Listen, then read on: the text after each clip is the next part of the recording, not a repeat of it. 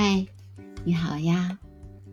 今天利用晚上的时间跟大家聊一聊鸟儿的生儿育女。鸟儿在什么时候生儿育女呢？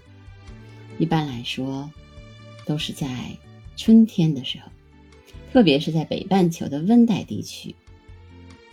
春天是鸟儿的求爱季节，这个时候的春季泛指。从春分到夏至的这段时间，这就意味着在北半球，鸟儿生儿女的高峰呢是三到六月；而在南半球，生儿育女的高峰期是在九到十一月份。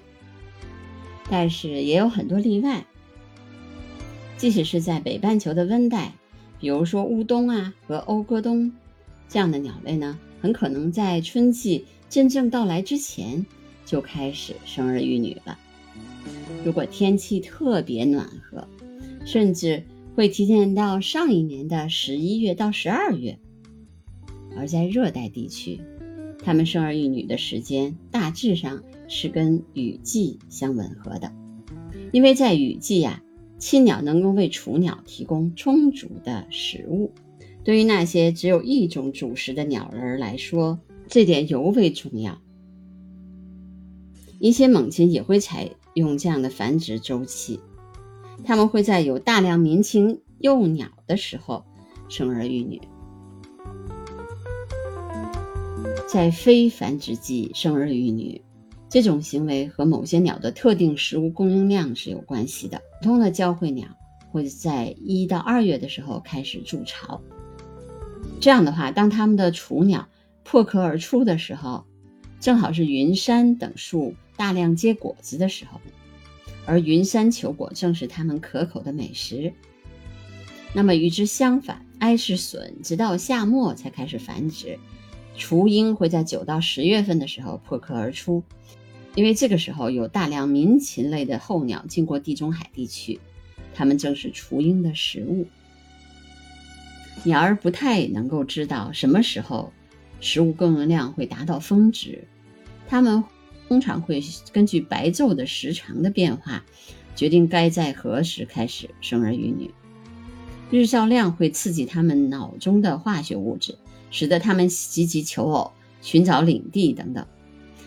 但是呢，鸟儿也经常会受到晚秋和冬季出现的温暖天气的影响，有一些鸟会收到错误的信息误导。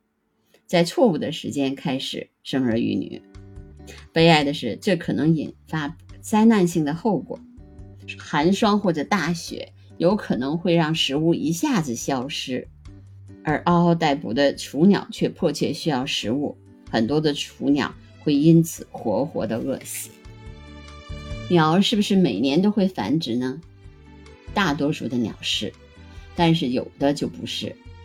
因为大多数的鸟，特别是温带地区的鸟类，确实是会每年都繁育后代，但是也有很多的鸟并非如此。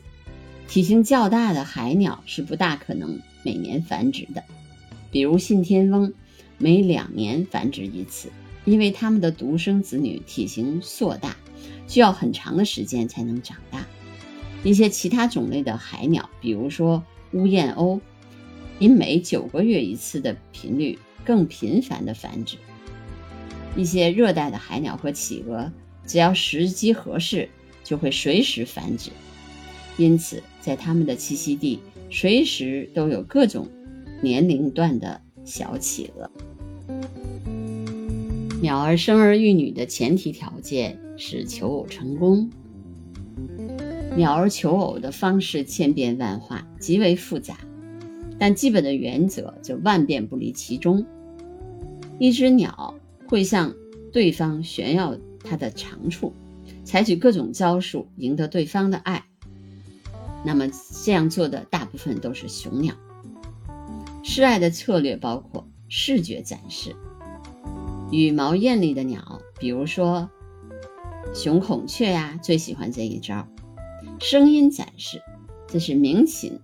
比如说夜莺惯用的招数，此外还有更加复杂的行为展示，比如说鹤的舞蹈、鸣禽的现实，甚至有时包括三者的结合。只有结为伴侣，才能够生儿育女。今年我看见的三宝鸟，在它求爱的时候，雄鸟就会给雌鸟喂虫子。那么，鸟儿为了繁育后代，都需要自己的领地。大多数的鸟，特别是鸣禽，会在雄鸟繁殖领地上配对成功，这是雄鸟一番殷勤鸣叫、求偶炫耀的直接结果。但是，有些鸟会在越冬地提早选好配偶，特别是那些游禽。鸭呀、雁呐和天鹅都会在繁殖季开始之前就早早的进行求偶表演，并且成功配对。他们的新婚地点离最终筑巢的地方往往有数千公里之遥。这对夫妻会结伴而行，一起飞到繁殖地，并且立刻开始筑巢，不再浪费宝贵的时间求偶配对。那么雄鸟。和雌鸟一般双宿双飞多久呢？那要看情况。实际上，几乎每一种两性关系都能在不同的鸟类当中找到对应的模式。所以啊，一只雄鸟和一只雌鸟有可能会终生作伴，比如信天翁和天鹅，或只在一块求偶场地上见上数面，比如某些松鸡科或者是交翁科的鸟类就是这样的。另外一些鸟会共同生活数天、数周或者数月，而在某一些鸟类当中，一只雄鸟会跟好几只雌鸟交配，或者反过来，雌鸟也会跟好几只雄鸟交配。尽管存在种种异端，但大部分的鸟都会在整个繁殖季或者更长的时间厮守在一起。所以，鸟儿的繁殖，鸟儿们生儿育女的时间。和他们求爱的过程都非常的有趣，我们仔细的去看一看，每年去花时间去观察，会得到非常不同的结论。那我也希望大家在每一年的繁殖季吧，开始的时候就去观察鸟类，你会得到不同的信息，也会得到不同的结果。每一年每一个繁殖季开始，都会学到新的东西。好吧，那我今天的播客就到这儿。如果你喜欢我的节目，记得订阅、评论、转发，给我留言吧。拜拜。